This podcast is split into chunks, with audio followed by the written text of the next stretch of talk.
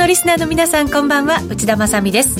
金曜日のこの時間は夜トレをお送りしていきます。それではご紹介しましょう。メンバー高野康則さんです。こんばんは。お願いします。そしてノーディーです。こんばんは。よろしくお願いします。よろしくお願いします。今高野さんの上がってるという声が入りましたでしょうか。ということは指標で何か？ですね動いているのは。少しはい。ドル円今111円14銭15銭あたり。番組始まる直前ぐらいに111円飛び台だったということですから、まあ、10銭ぐらい。動いてるかなということなんですが経済指標が発表されていますので数字が入ってきていましたらお伝えしたいと思うんですがアメリカの GDP そしてこれは改定値ですね GDP そしてその後耐久財受注なども発表されているということになります。ちょっと手元の端末まだ私のところには情報が入ってあ出てきましたね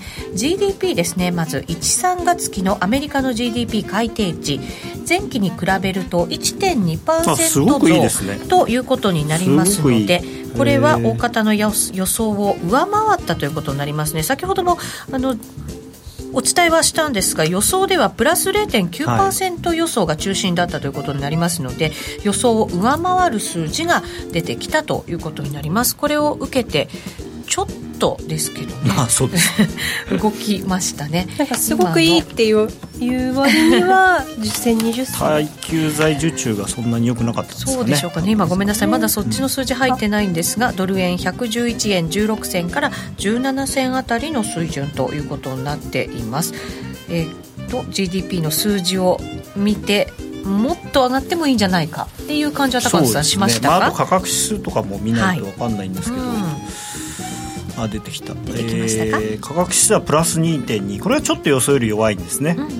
うん、であとは耐久財は、えーと、マイナス0.7あまあ予想よりいい、うん、ただ 除く予想機会がマイナス0.4これはよくない。あそうなんです、ね、だからまあ GDP はちょっと良かったし価格指数もちょっと強かったんだけれども、はい、耐久財受注が良くなかったんで、うん、あれ？第一四半期回復するんじゃないの？っていうのがあるんで、はい、本当はそっちの方が大事なんですよね。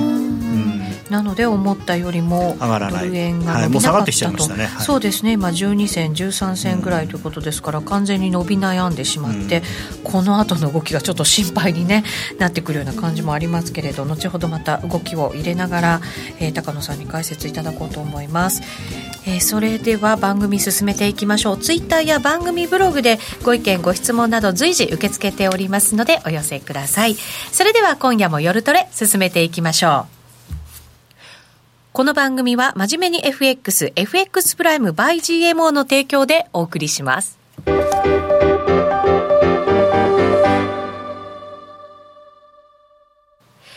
それでは高野さんに今週の動きについてお話しいただきます。まずはユーストリーム先行配信のところでも、えっ、と原油の動き、そして FOMC の議事録について伺いましたが、はい、改めてちょっと短くまとめていただくと。まあ交互期だったんですけれども、はい、その中で強いて言うとその2つがまあ材料として大きかったなと思ってるんですけれども、はい、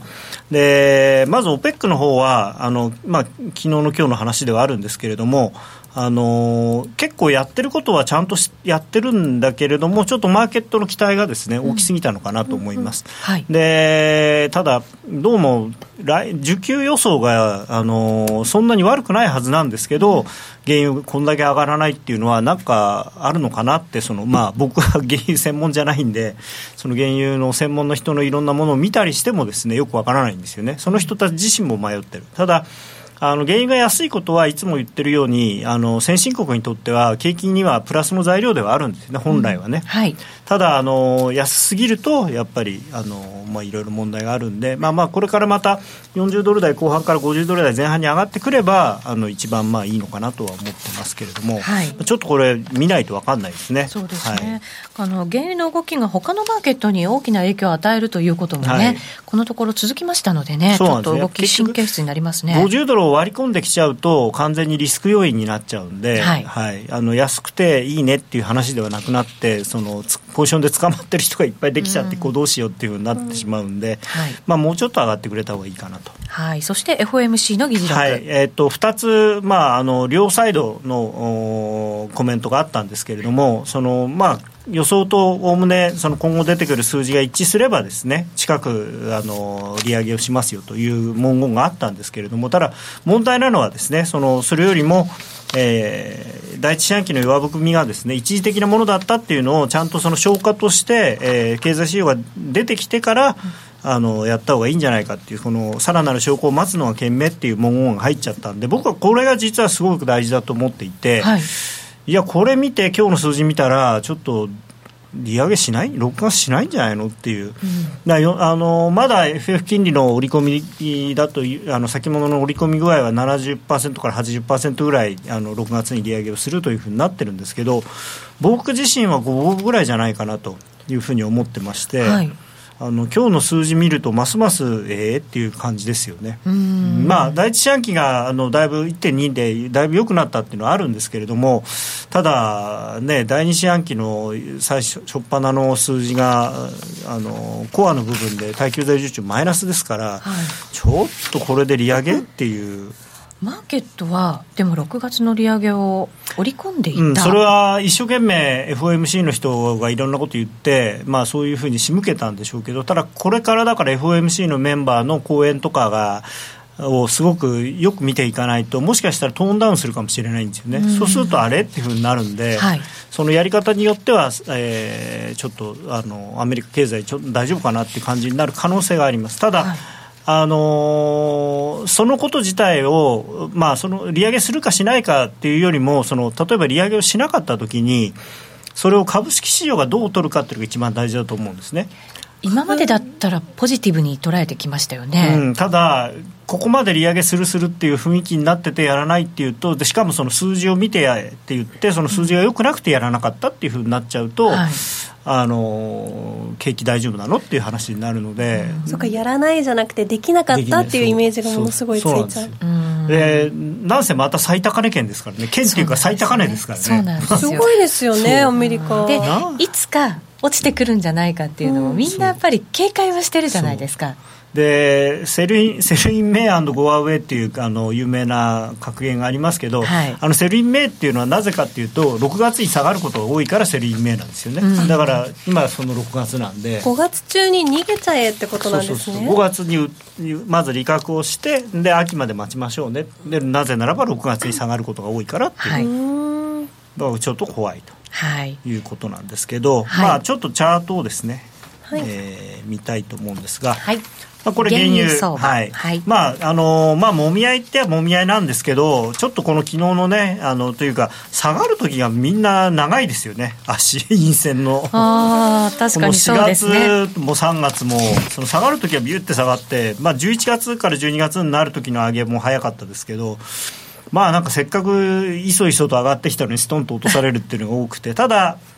もうちょっと短くしてみると実はこれえー、5月の上げの、まあ、半年の手前ぐらいで一応今止まってるんですね、うん、なんでここの47ドル88セント、このぐらいのところでなんとか踏ん張ってくれれば、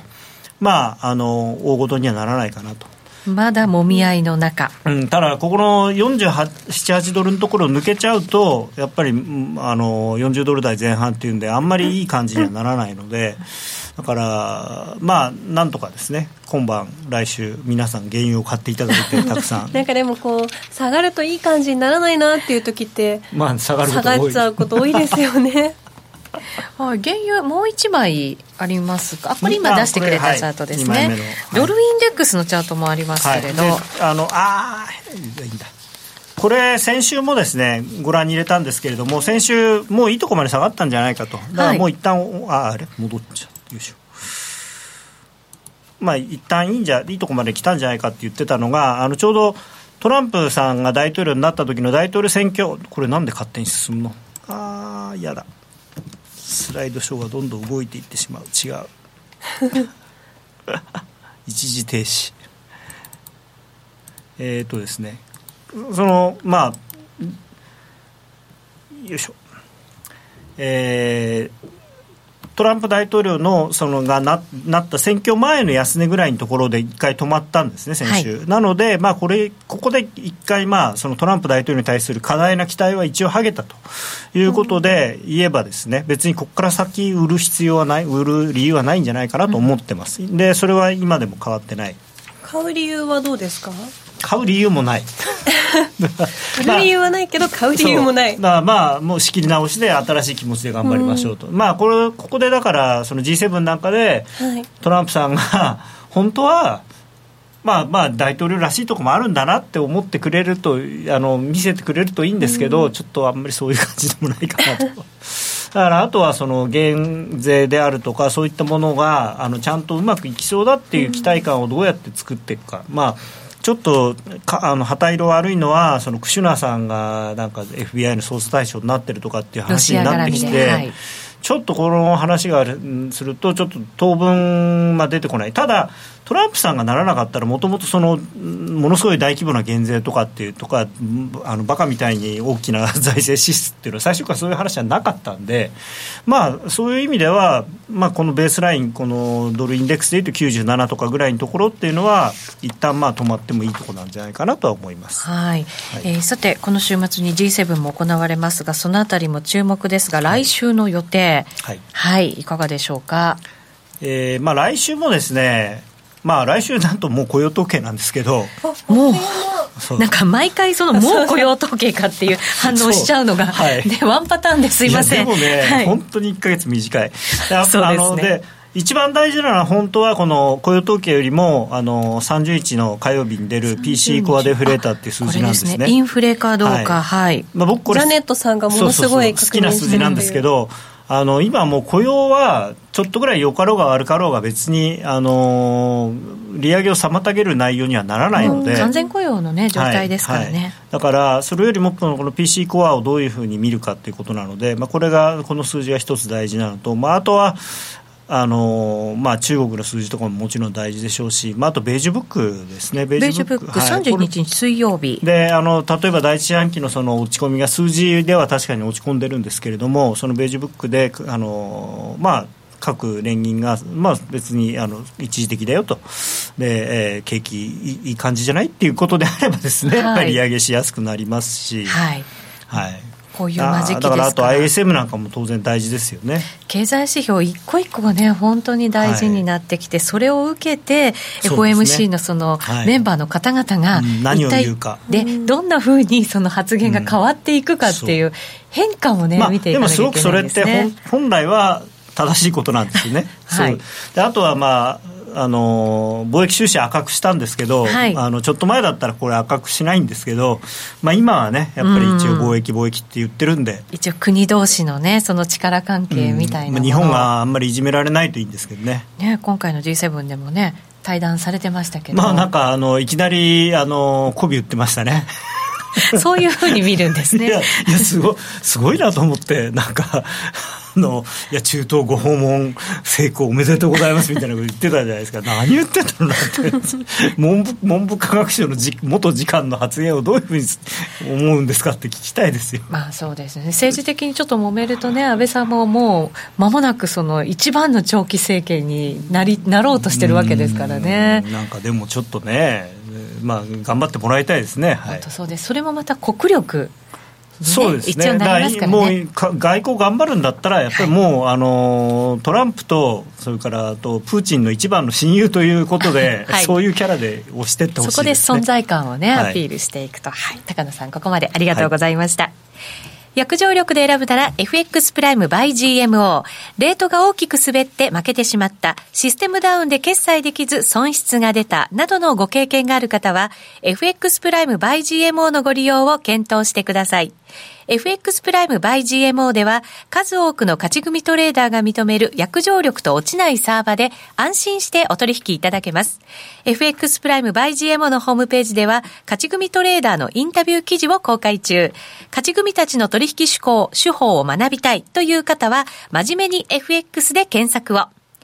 株式会社 FX プライムバイ GMO は関東財務局長金賞第259号の金融商品取引業者です。当社で取り扱う商品は価格の変動などにより投資額以上の損失が発生することがあります。取引開始にあたっては契約締結前交付書面を熟読ご理解いただいた上でご自身の判断にてお願いいたします。詳しくは契約締結前交付書面などお読みください。気になるレースが今すぐ聞けるラジオ日経のレース実況をナビダイヤルでお届けします。開催日のレースはライブで3ヶ月前までのレースは録音でいつでも聞けます。電話番号は0570-008460 0570-008460 0570を走ろうと覚えてください。情報料無料かかるのは通話料のみ。ガイダンスに従ってご利用ください。聞き手の心に語りかける説得力のあるナレーションを学ぶ。響きの良い美しい日本語で話せば思いは自然に伝わります。言葉の素晴らしさにさらに磨きをかけてプロのナレーターにチャレンジしてみませんか？ラジオ日経 CM 番組ナレーターカレッジでは第55期6月生を募集中。スタジオでの無料体験レッスンにぜひ一度ご参加ください。お問い合わせはナレーターカレッジをインターネットで検索。ホームページからどうぞ。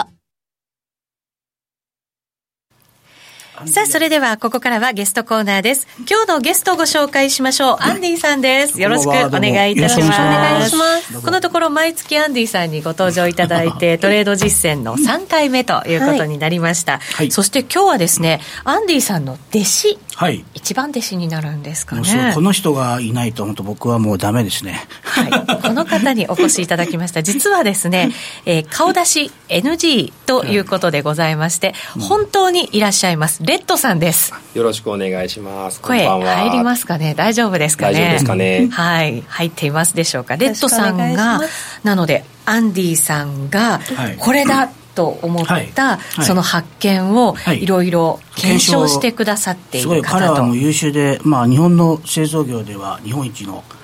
ところだと思うんですけど、そこの優秀なエンジニアなんですけどね。あの、ぼやかしてくださいね、アンディさん。いろんなとこぼやかしてくださいね。はい、それなんてうんだろう、やっぱ日本の製造業ってすごいなって思うんですよね。はい、やっぱり底力ですからね。そう、検証の仕方というか、緻密でやっぱすごいなっていうね。こういう人がだからあのあの有名な企業にはこういう優秀な人がたくさんいるんだなっていうね、うん、アンディさんにとってはなのでじゃなくてはならない本当なくてはならない存在ですねですね、えー、はい、はい、ということで今日の資料もですね、はい、そのレッドさんが作ってくれ。作ってくださいましたので。すごい検証の仕方をしてます。そうなんですよ。この資料を見るだけで、はい、アンディさんのこの3回分すべてが分かるんじゃないかっていうぐらいの素晴らしい資料をご用意くださいましたのでそれに沿ってお話を今日は進めていきたいと思います、はい、どうぞよろしくお願いいたします。はい、さてアンディさんこのところそのアンディさんのトレード実践、はい、えー、ということで、えーと、144とか288という数字を基本にお話話伺ってきましたね。はい、はい、そのあたりからじゃあ伺っていきましょうか。はい、はい、まず最初の。はい、画面、ユーストリームでは画面で資料をお出ししますので、番組ホームページから入っていただいて、えー、そちらの画面を見ながらですね、ぜひお聞きいただきたいなと思います。えー、より一段とご理解いただけると思います。それではレッドさん、お願いいたします。はい、お願いします。はい。はい、タイトルがですね SMA144 61.8%ライン検証結果まとめというタイトルで入っております。はい。で、じゃあ、はい、その次の資料からいきましょうか。はい。はい。はいじゃああの今回の、えー、レポートで使う144という、まあ、はい、ちょっと一見これ中途半端な数字なんですけれども、まあ、人によってはキリが悪いと言われるかもしれませんが、えー、この数字がですね非常に重要な数字になっています、はい、で今回はそのフィボナッチ数エリオット波動その2つのあのそれから12進数に絡む重要な数字というのが実はこの144という数字で、はい、これをトレードに使って、えー、うまく使おうということで、えー、我々の中ではこれは144としてはマジックナンバーというふうに言ってますので、はい、まあ、このマジックナンバーを使ってトレードをしましょうと。じゃあこの時にまあどういったあの凄さがこれを持っているのかと。いうところをこれはまとめた資料になっています。はい。はい。この144の凄さというのはねアンディさんにもここ2回にわたって教えていただきましたが、改めて、じゃそのフィボナッチですよね、はい、大事なのは。はい、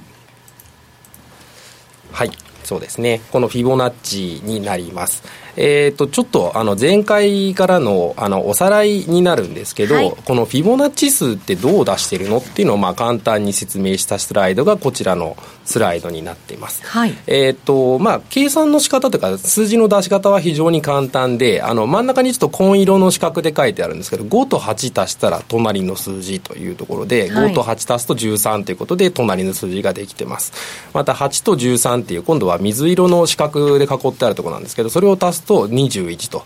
いうところで隣り合う2つの数字を足したら次の数が出てくるというようなそういった数字っていうのがフィボナッチ数です、はい、で、えー、今回使う144というのは真ん中に黄色であの塗ってありますけれどもこの144というのはフィボナッチ数の中の一つになっています、はい、はい、これアンディさん144があの効果的だというお話いただいてきましたけど、はい、その前の89でもなく、うん、その後の233でもなく、144、うん、このだから12進数と一致している数字ってことですよね。ああなるほど。英国で使われている12進数と一致しているのがこの144ということなんですよね。はい、12進数ですね。12進数と12進数、はい、そうだから多数決の原理じゃないですけど、はい、両方とも機能するっていうかな。意識されるっていう数字が、うん144ってことなんですね、はい、だからこそ重要だ、はい、ということなんですね。はい、ちょっとその説明がまた後で出てくるんですけど、はい、ちょっと補足だけさせてください、今この赤色の矢印とピンクの矢印で書いてあるんですけど、うん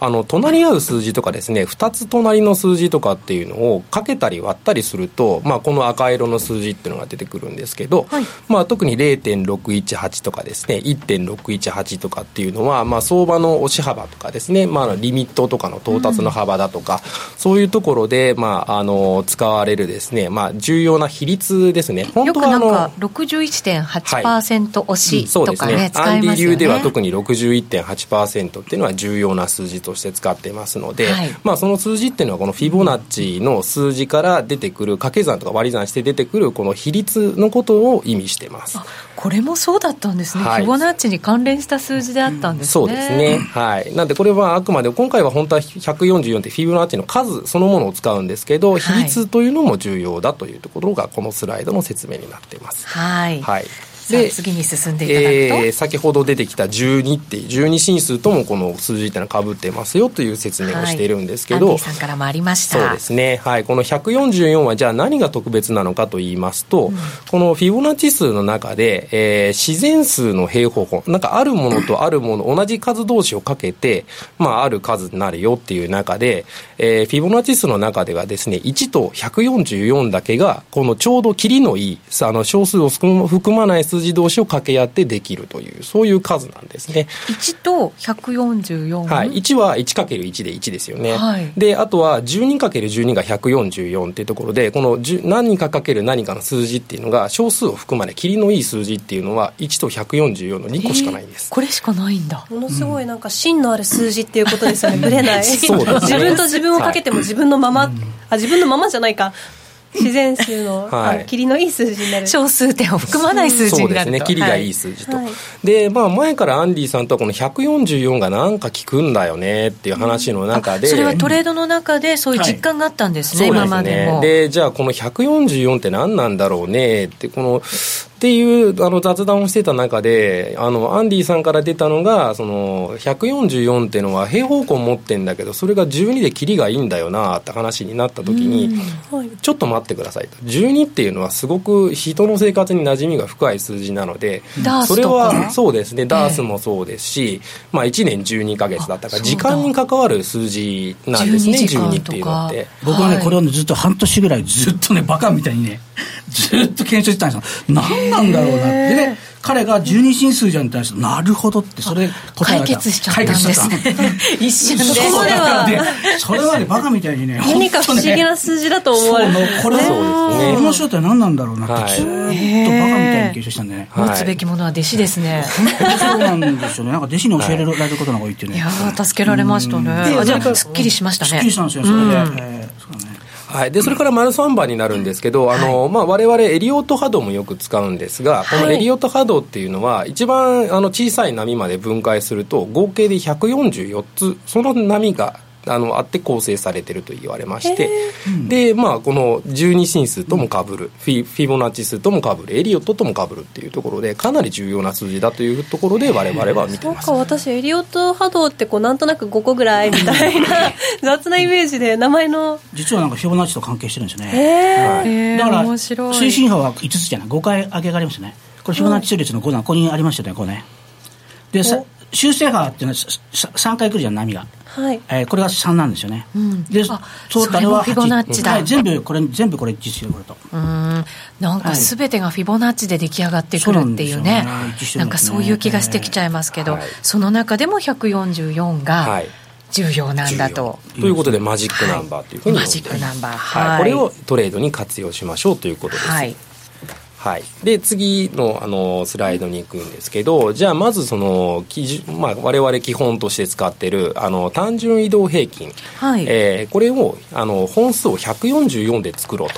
というところで、うん、えーと、SMA144 って以下訳してますけどその、あの検証結果っていうのが今回のメインになってきます、はい、はい、計算式はこちらの方に書いてあるんですけど、まあ、あの単純で、えー、現在最新のローソク足から144本まで終値を遡って全部その終値を足して最後で144で割ったというこの数字になります。はい。はい。で、えー、これ我々よく5分足で、えーと、よくトレードするんですけど5分足の144っていうのもこれ重要な意味を持ってまして、はい、えー、144本のかける5分っていうふうにやるとちょうど720分になるんですね。うん、でこれ、えーと、60分で割ると12時間ということでちょうど半日の移動平均になると、ね、しかもさっきの12ですよ。そうです。時間ともやっぱりかぶってくる、はい、まあ当たり前じゃ当たり前なん ですけど。はい、でもやっぱりあの重要な数だねというところで、あの144っていうのはあの、まあ、重い数字と思って我々見てます、はい、でこれから参考になるんですけど、えー、この144本を2倍した数、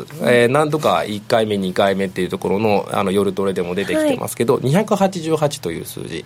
これはあの、まあ、12時間かける2なので24時間というところで過去1日分の移動平均と、一番最初に夜トレでお話を伺った時には、この288で、で。5分で分けた時に24時間分に当たるんだっていう話を聞いて、教えてもらいました。おおと。はい、うん、でもそこから。確率を出したのは彼。おお 持つべきものは。持つべきもの本当そう。ですね。はい。でまあこの2つ大事だというところで、はい、えー、と実際にその次の、はい、チャートのところで、まあ、これ出してますけどちょっと昔のチャートになるんですが1月の5日のチャートがこちらです、はい。えー、緑の線が、えー、単純移動平均 SMA の288白の線が144ですけども、まあ、それぞれ丸で囲ってある通り意識されて、まあ、下げていくというようなチャートがかいあの見えると思いますけど、これはそれぞれ1回ずつですけれど本当によくあること、はい、常に、はい、あの MT4 開いていただいて、はい、ざーっと遡っていくと、なぜかここで止まると。これタッチするとえっと、9ピップス以内に収まる収まる確率がっていう、はい、っていうのをあの出したんですけども、はい、はい、あのやはりかなりの確率で意識されてるんだなというところが、あのよくわかると思います。はい、はいで、えーと、次からちょっとあの毛色が変わりまして、はい、えー、ここからはですね、はい、半値線と61.8%線っていうのを、えー、144本で出そうというような説明になってきます、急に半値線が出てきました、ね。はい、そうですね。あの、うん、アンディ流ではですねやはり半値というのをよく意識すると。ありましたね、東京時間の半値時間。はい、はい、トレードはいそうです。東京半値っていうのが、まあなんていうのかな僕が作ったってわけですけどまあそうですねやっぱりそれも入れながらはい、はい、トレードに生かしていくんです、ね、やっぱ半値で見るっていうかな売買の勢力分岐点。はい、っていう意味なんですよね、半分だから。確率の、はい。はい、半分ですよね上に行くその買う人と売る人のそうその上にあるか下にあるかで分かると思うんですよね、勢力の分岐点なんで。で、まあ、多数決の,、まあ、あの分岐点が半値なのでやっぱ半値っていうのは重要だねというところで、まずは半値というものに着目してやってきたんですけど、あのそれとまあ並んでですねあのアンディルでもう一つやっぱりあの重要視しているのがあの冒頭で出てきた61.8%、まあ、あのよく3分の2押しというふうにも言われますけども、はい、あの半値よりも押し幅だったり戻し幅がちょっと深いっていうようなそういうあの押し目を作る時がこの61.8%になります、はい、で、えーと、この61.8%っていうのはですねあの、まあえー、直近の安値とか直近の高値っていうところにあのより近寄ってる位置関係なんですよね、はい、なのであのフィボナッチのエキスパンションを引いた時にあの取りに行ける利幅が多いのに対して、うん、あの自分が損切りしなきゃいけないあのピップスっていうのが小さくなるんですね、うん、なのでリスクリワードっていうのがあの非常に良くなるとい。うところで、まあ、ここに低リスク高リターンとなりますよというふうに書いています、はい、はいはい、えっと、こうやって時々確認していただくんですけど、うん、61.8%が、もう直近の高値安値から一番近いので、うん。うん、そこの順でか、うん、あの買ったり売ったりしていくと、逆に行ってしまった時に損切りをするのがその浅くて済む。浅くて少なくて済む、はい、50%より深い位置にあるから損切りが少なくて済む、ね。はい、でしかもリスクリワードというかあの、はい、求められる値幅はもっと,、えーと、残りの何十、70%分だ？うんそうですね。あそうか。FE100 なんで大きくなる。五十パーだから11.8%の50%よりは良くなるってことなんですね、はいそう、うん、リターンはね。リターンは大きくはい。損切りのリスクは少なめに。少なめに、うん、はい、っていうところになる。はい。この下の黄色いところにも書かれてますけれどもやっぱりこの61.8だったり半値だったりっていうのはそのレートが動いてますから常にやっぱり動き続けてるわけですよね、ね、多少なりともやっぱり変化はあるわけですから、はい、それがすぐにわからないと、でもなかなか判断は難しくなりますよね、はい。その通りです。はいっていうところでそこをあの一発で視覚で分かるようにあの今今の、えー、最新のローソク足から144本前までの半値のラインはここですよ。61.8%押しのラインとか61.8%戻しのラインっていうのはここですよ。っていうのを視覚化したものっていうのが、えー、新アンディラインというふうに言ってるものです。新アンディライン。私たちこういうの好きですよね。そう。ここで誕生したんですね、新アンディディラインが。はい、はい、でさあその新アンディラインとは、はい。改めて、えー、ここに計算式示していますけど半値は一番簡単ですね、はい、はい、あのー、まあ、144本の中の一番高かった値段それと一番安かった値段っていうのを足して2で割ると、まあ、一番簡単な式になりますで、えー、61.8%っていうのは、えーと、これはあの押し目なのか戻り目なのかっていうところで多少計算の仕方は違います、はい、えー、ただやってることは同じで、えー、直近の高値と直近の安値この値幅をえー、61.8%かけて、うん、えー、高値から引くのか安値から足すのか、はい、ただその計算だけをやってるんですけど式に書くとなんかちょっとややこしくなっちゃうんですが、直近の高値から直近の安値を引いてあげるか、はい。ね、または直近の安値から高値あを足して。あの結局やってるのはあのフィボナッチのリトリースメント引いてるのとあの同じことなんですよね。はい、だからあの引き引えー、高値からこうザーッと引くか安値からザーッと引くかってそれをただあの計算式で書くとこうなっちゃうっていう。ところなので、まあ普段皆さんがやられてるのと同じあの操作。ピッて引いてるのと一緒っていうことですよね、あのく面倒くさく書くとこんな感じになるとご理解ください。はい、はい、実際にじゃあそれを見てみると。と、えー、こちらのスライドになるんですけども、はい、こちらもちょっとあの昔のチャートになるんですが、えー、オレンジで書いてるのが61.8%線、えー、み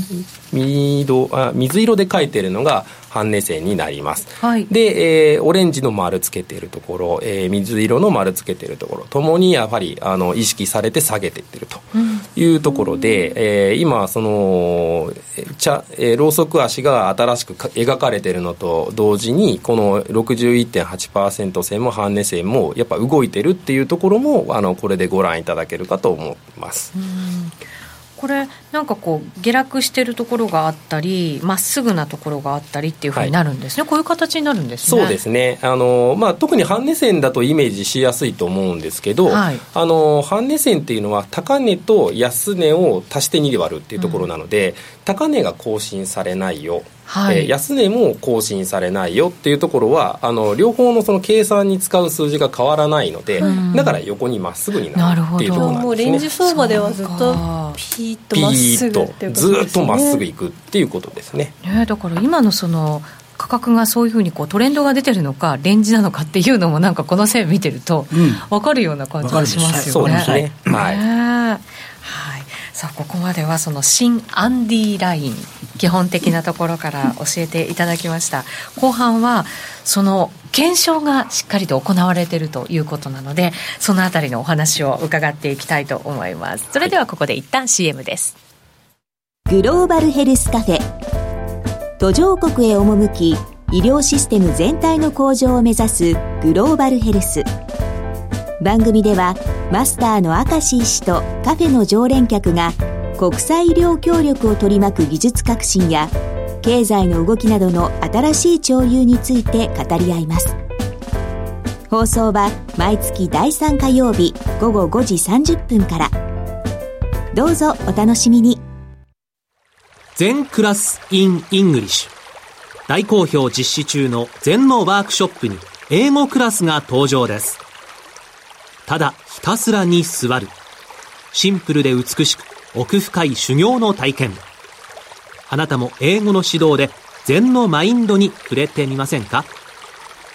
お申し込みお問い合わせはラジオ日経英語で全入門をインターネットで検索。ホームページからどうぞ。さあ、それでは、ここから引き続き、今日のゲスト、アンディさんとレッドさんにお話を伺っていこうと思います。アンディさんはもうシリーズで出ていただいているので、皆さんもよくご存知の方ということになりますが、レッドさん、改めて、アンディさんの一番弟子、アンディさんが見つ,、えー、見つけたその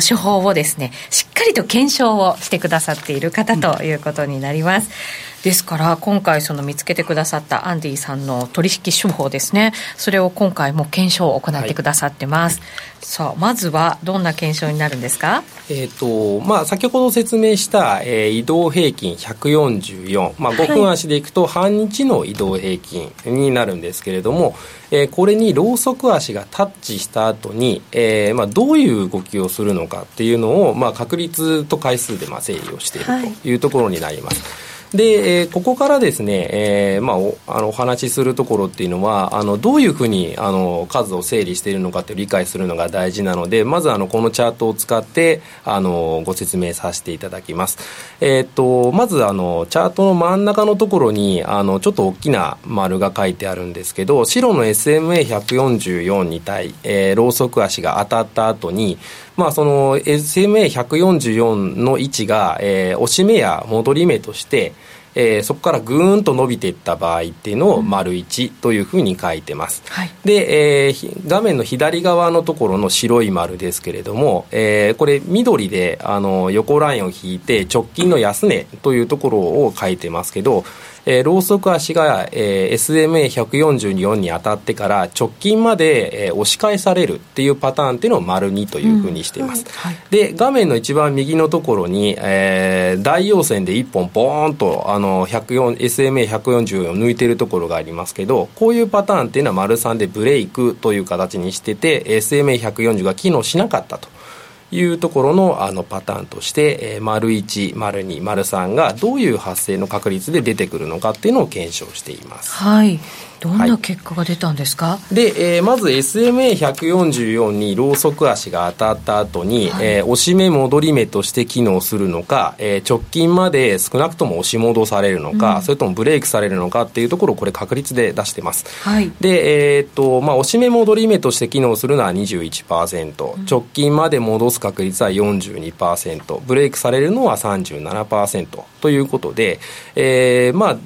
陸位のポイントをですね直近の安値ぐらいに置いておけば、うん、えー、ほぼ6割近くの確率で、えー、取りに行けるとい。うような結果になっています。はい、これやっぱりこう、高い確率になるんじゃないですか、かなり、まあ、そうですね、半分以上は出るので、うん、かなり高い確率かなというふうには考えてますが、えー、えー、この後楽しみにしててください。またとんでもないことがある、まあ、今もうこれで直近のところでできるだけ、はい、あの利確してっていう手法でいいんですねみたいな確認をしようとしたらここだけじゃ全然終わらないんですね。そうなんです。今日たっぷりその検証パターン準備してくださってるんですけど、はい、え楽しみにっていうことはさらにこれ進んでいくわけですね。そうですね。まだパターンがありますので、はい、えー、っとちょっとそれを順に説明していきますね、はい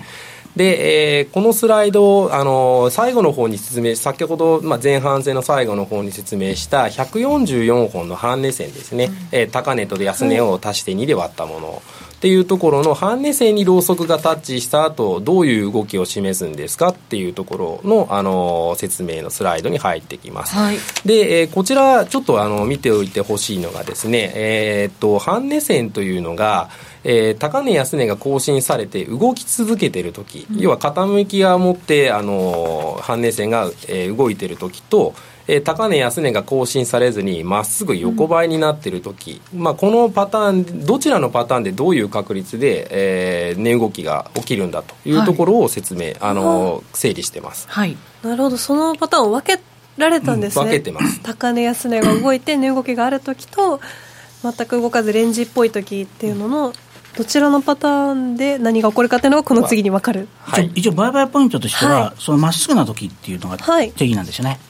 ま、っすぐな時の方がいい。はいまっすぐの時に売買するというのが定義、でローソク足が10本以上でまっすぐと定義してますああなるほど、はい、10本以上続いた時がまっすぐな時、はい。はい、これは本とかあの投資戦略フェアなんかでもずっと言ってるんですけどそうなんですね、もう10年前からこのことをずっと言ってるんですけどま、はい、っすぐの時だけ売買する。ま、っすぐのところが売買ポイントってことですね。そうなんですね、それがじゃあ検証でも明らかになっているとそうです、ね、いうことになりますね、はい。ちょっと今のところを補足するとですね、なぜまっすぐがいいのかって言いますと押し目や戻り目をつけていく時っていうのは安値と高値が決まってそこから戻していくんですよね、うん、なのであの高値も安値もも更新されないのであのハンデ線っていうのはまっすぐにしかならないんです。はい。なので、ま、えー、っすぐになってる時っていうのは、まあ、当然あのレンジ相場っていう話もあるんですけど、はい、押し目を作りにいってる確率が高いっていう見方もできるんです。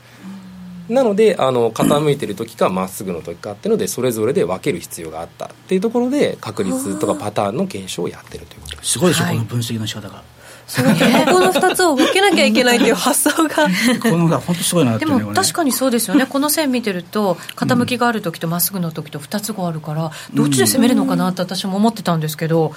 これで分けて考えてくれると本当に確率がどっちが高いのか、はい、はっきり一目瞭然で分かりますよね。ね。はい、っていうのであの僕もやはり理系の人間なので、はい、データで整理してあのやはり数字が出てくるとああなるほどなっていうふうに納得もできるので。なるほど、はい、で今まで見た目だと確かにそうなんだけど、まあ、実際に数字にするとどうだろうっていうとこ分からなかったもんですから、はい、まあ、ちょっと力技になるんですけどあの、まあ、一個一個パターンを拾っていって、まあ、統計を取ってみたということになります。すごい時間かけてやってくれたんですこれ。ありがとうございます。それを私たちはね聞けるわけですから。すごい時間をかけてはい、ありがとうございます。はい、はい。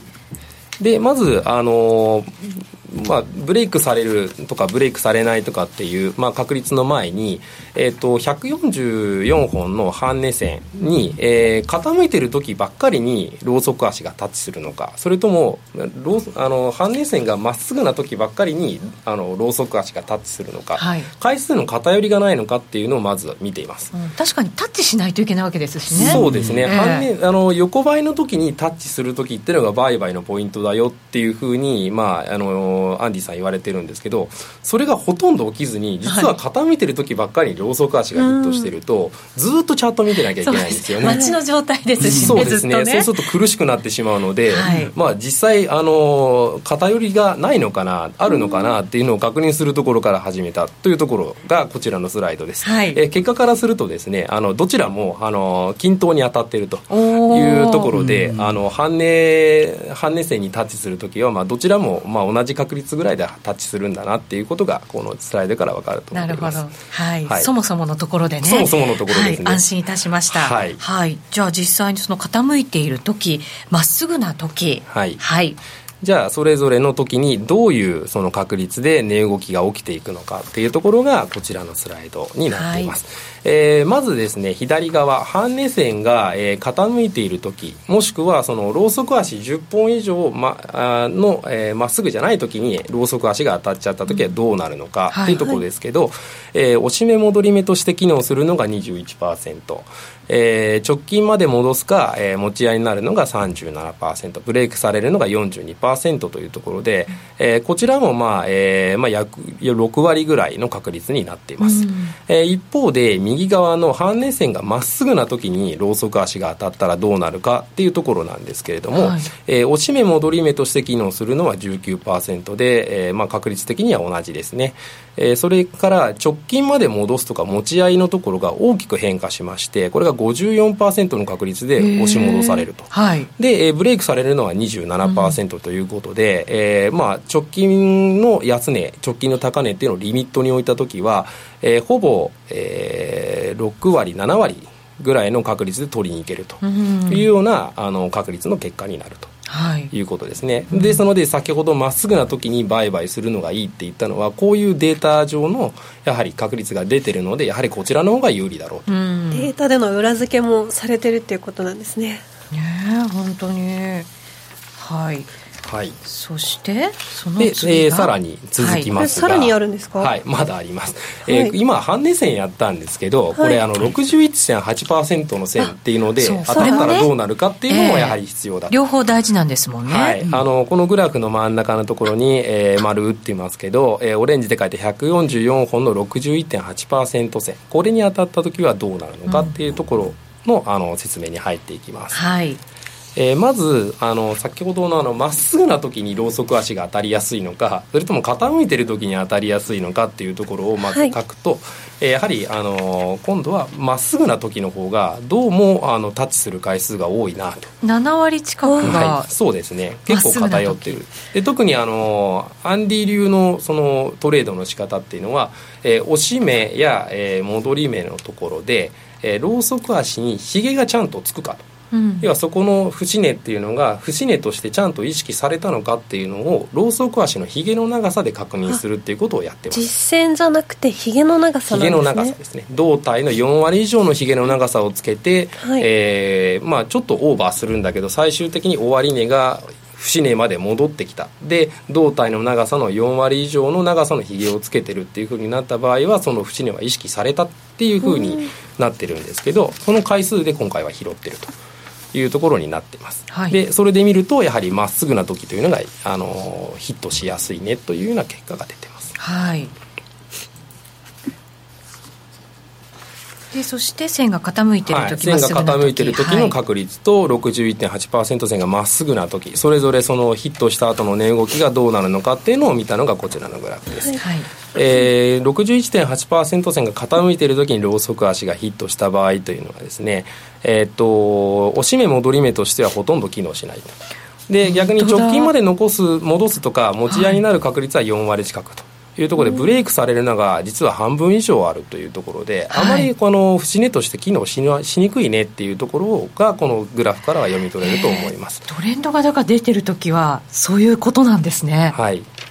とか逆にそのトレンドが終わってあの下に抜けていく時とかっていうような時に当たるのかなというふうに考えています、はい、はい、一方であの右側のグラフ61.8%が線がまっすぐな時にひげをつけてローソク足がヒットした場合っていうのは押し目戻り目として機能する確率が22%で直近まで戻すっていうのが62%それからブレイクされるのが16%ということで確率に大きな差が出てます。8割ぐらいがだから成功するってこと、はい、近く直近まで戻すというような結果になってねでさらにそれを抜けていって押し目戻り目になる可能性もある。ある。っていうことですね、はい、これすごいですよねこれね。これびっくりしたんですけどね僕も調べてみて。いやこれすごいですね。すごいですね。だってもう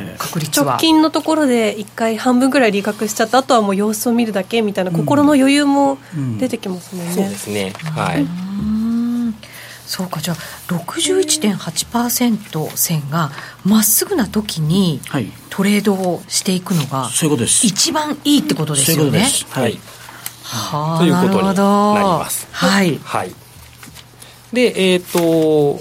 まだちょっと続くんですけど、はい、ちょっと時間の関係もあるので、はい、はい、えー、4番については、うん、えっ、と、前回の、えー、夜トレで出てきたんですけど、はい、えー、144本の半値線と、うん、えー、単純移動平均 SMA の144が一致したところで買われますよとか、うん。えー、一致したところで売られますよとかっていうあのチャートっていうのが、はい、あのちょっと見づらかったところもあるので今回もうちょっと大きくした形で書いてるんですけどえっと、ここのチャートのですね真ん中ぐらいのところに白い丸で書いてあるんですが、はい、えっとこのあれですね、えーと、薄い青色のラインっていうのが、えー、移動平均の144、うん、でそれからそこにまっすぐ伸びてる、あのー、線があると思うんですけども。上の方にってことですよね。えっと、白い丸打ってるところに、はい、えー、と足のひげのですよねこれね。そうですね、はい、そのひげの部分の先端のところに、横にまっすぐツーッとこうバンドがいると思うんですけど。赤い点々点々のそうですね。そこの上限っていうのが、はい、えっ、ー、と144本の半値線のところの位置なんですね。うん。あこれが半値なんですね。はい、はい。なのであの移動平均の144っていうのと、えー、半値線の144本っていうのが一致しているところで確かにひげをつけて買われていくと。はいちょっともみ合った後に上げてってるので、うん、あのポジション持ってる時はドキドキするかもしれないんですけど、うん、結局このひげの先端っていうのを割ることなく上げていくと、はい、しかも最後はかなり大きくドーンと上げるというところになります。これってやっぱり実際に見ててトレードするんですか？指値とかでもいいんですかね？まっすぐな時って。見た方がいいですね。見た方がいいですか、はい、ただまっすぐな時ってまっすぐじゃないですか、はい、だから入れといてもいいのかなって思いながら今見てたんですけど、うん、まあでも見てた方がいいんですね。でもこう 値段の毎週こうあの毎週かいつもアンディさんがあの価格が予測できるっていうふうにおっしゃってたんですけどどうやって予測するんだろう行く先をって思ったんですあこれはその移動平均線が長期なんでその傾きで分かりますよね。この移動平均線がすごく広がってる時は売買ポイントじゃないってことだから、はい収束収束そう。長期の移動平均線が収束してくる地点が売買ポイントになるからこれが分散してる時は売買ポイントじゃないよね。なるほど。じゃあこれが収束してきて、かつ、はい、えっと、例えば半値線だったり、うん、61.8%線だったりっていうのがまっすぐな場所っていうのをに当たりをつけておいてそこに来るのを、ま、待ってみるっていうのが。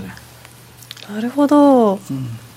えー、これもかなりの確率で、はい、えー、実はあのー、意識されてその後上げていくとか下げていくとかっていうところとして機能してます、はい、で、えーと、ちょっと今回は時間のところもあるのでその次ですけども、えー、61.8%の線っていうのと、えー、144本の移動平均、はい、ここが、えー、ひげをつけてた同時にタッチしたりっていう場合のその後の値動きについてちょっとデータとして整理させていただいたものを紹介しようかな、これも白丸のところでいいんですかねそうですね、ね。えー、オレンジで書いたのが144本の61.8%線が横でずっと横ばいになっていますけれども、はい、それに対して白の144本の移動平均、はい、ここがほぼ同じ位置にいて、えー、白丸のところでひげをつけて意識されていると。はいで、えー、そのひげの先端っていうのを割ることなくそのままストーンと下に下げていくと。い。うところがあると思います、白丸のちょっと手前のところ144本の61.8%線だけだとまっすぐなところなんです。あ違う。えっとどっちだ？ごめんなさい。あ SMA の144とかにはタッチぐじゃぐじゃってあのローソク足がタッチしてるんですけどこの斜めの部分に当たってるからここは売買ポイントじゃないっていうのが分かるんです。このオレンジのがごめんなさい144本の61.8%線です、うん。はい、これを見てれば SMA144 だけじゃ分からなかった、うん、本当にここでいいのかっていうのが分かるんですね、うん、確かになんかその、えー、この線がもちろんあのレートが動いてるから斜めになってるっていうのもあるんでしょうけど、はい、ここは決してなんかやっぱり上に行ったり下に行ったりこう難しい、ところですよね、振らされてなんか上に行ったら負けちゃって、下に行っても負けてみたいなトレードになっちゃいそうなラインではありますよね。はい、だからこそこの真っ白丸のところが重要な地点ということになるわけですね。はい、はい、これも検証が行われてるわけですね。そうですね。はい。ではそのまずこの2つ同時にヒットする場合っていうのが、全体のその61.8%に少なくとも当たって、で、その時の、まあ何パターンに何1回かっていうのは、144本の半値線にも当たってるはずなんですよね。なので、まずは、えっ、ー、と、61.8%線に当たるっていうあの全体の数字の中から、はい、えー、その時に SMA の144にもあの一緒に当たってた。っていうはい、場合がどういう確率で起きてるのかっていうのをまずは整理してでも確かにチャンスだと思っても何年かに一度しか来ないとかだったら困るわけですもんね。そうですね、はい、なのでそれがもう本当にレアに起きるんだったら、えー、あのその確率整理してもあまり意味はないなとい。うところだったので、えー、っとちょっと心配になったものですから、えー、それが大体何何回ぐらいに1回の確率でこれ起きてるんだろうっていうのをあの整理してます。結構の数で起きてます？結構見てみましょうか。見てみましょう。気になる。えっとまずこの、えー、っと同時タッチっていうのの定義っていうのを2つあのまとめてます。えっと、まず、えー、そもそもですね、えっと、61.8%線っていうのと、えー、移動平均っていうのが3線以内の近くにいるとき、もともと線がもうほとんどかぶってるよっていうときがパターンの A です。はい、で、パターンの B っていうのは、えー、61.8%線と、えー、と、SMA144 っていうのがちょっと離れてるんですけど、長いひげをつけて同時にタッチしていった時。これは5分足で見た時ですか？5分足で見た時ですね、はいはい、なので、まあ、あのものによってはですねドーンと長いひげつけて両方にタッチしてそこからズドーンと下げていくっていうのがパターンとして結構あるので、じゃあこれもまあパターンの回数としてカウントしてみようというところでこの2つっていうのがどういう確率で起きてるのかっていうのを見てみました。で、えーと、まず、えー、この真ん中のグラフの左側、えー、まずですね61.8%線。これにタッチした回数100回のうちえー、このパターン A、パターン B という144の、えー、SMA にも同時ヒットしているものっていうのが何回あるかそれと、まあ、61.8%線単独で当たっているものがどれだけあるのかっていうのを整理すると、えー、同時ヒットしているのが36ということで、うん、約3回に1回ぐらいっていうのは、えー、SMA144 にもヒットしているというような頻度があります。はい、ですよね。結構な割合です。3回に1回。はい。はい、でじゃあその36回あったその61.8%線と、えー、SMA144 同時ヒットしてる時にじゃあ61.8%線っていうのがまっすぐな状態で当たってるのか。ま、うん、はい、っすぐじゃなきゃいけないんですもんね。はい、はい、なんですよね。で、はい、じゃあ下げてきてとか上げてきてとか傾いた状態で当たってるのか、うん、どうどっちがどの回数で起きてるのかっていうのが、えー、右側のちっちゃい円グラフです、はい、でま、えー、っすぐな時の方が結果的にはやっぱり多くて25回に対して傾いてる時は11回と。あでもトレードチャンス多いですねそう考えるとまっすぐの方が頻度は多いんですね。これどっちの方が頻度高いのかなって気になってたんですけども、調べると面白いですね。はい。本当。なんかやっぱりトレードってその確率じゃないですか。それはやっぱり、高めて高めて、勝てる確率が高いところでやるっていうのが、やっぱり勝ちトレードをするコツなんですよね、当たり前のことなんですけど、こうやって高めていくんですね。細かくデータ取って。はあ、ねちねちとやっていくという。あでもこういうなんか確証が持てるとまた思い切ってなんかエントリーすることってできますよね、そうですね。はい。というところでじゃあ、その同時ヒットした時の、えー、その後の動きっていうのがどうなるのかっていうのをまた、あのご同じパターンで傾いてる時とまっすぐな時で整理してます、はい。はい、で、えー、傾いてる時っていうのは、えー、押し目戻り目の確率はゼロで、はい、えー、直近まで戻す確率は6割で、えー、ブレイクされるのは36%ということで、えー、単品で当たるよりも確率としてはいいんですけど、はい、でも6割なんで今一つかなっていう。まっすぐに軍配が。はいまっすぐに軍配が上がっててやはりあのまっすぐな時に当たった時のがやはり8割近くの確率で意識されると。これちなみに日にどれぐらいタッチするとか何日に1回タッチするとかってあるんですか？えっと100回、まあ、今回サンプリングしたんですけど、はい、大体それが7か月ぐらいですかね、はいなるほど。こういうふうにねやっぱり検証を行って勝ちトレードアンディさんは重ねてるということになりますね。どうでした？今日の弟子のこのプレゼンは。いや素晴らしい。僕より全然 僕のやつ早口だから僕は。見てる人分かんないんじゃないかなとかよく言われるんだけど、ね、今日はレッドさんにお越しいただいてよりアンディさんのトレードを詳しく知ることができました。またぜひお二人でお越しいただきたいと思います、時間もぴったりで終わっていただきました。ありがとうございます。たくさん今日は質問もいただいたんですがご紹介できずにすいません。また皆さんの質問答えていただく時間をあの機会がありましたら準備させていただこうと思います。今日はありがとうございました、はい、ありがとうございました。ありがとうございましたさあそろそろお別れのお時間となりましたまた来週皆さんとはお目にかかりますこの番組は真面目に FXFX プライム by GMO の提供でお送りしました。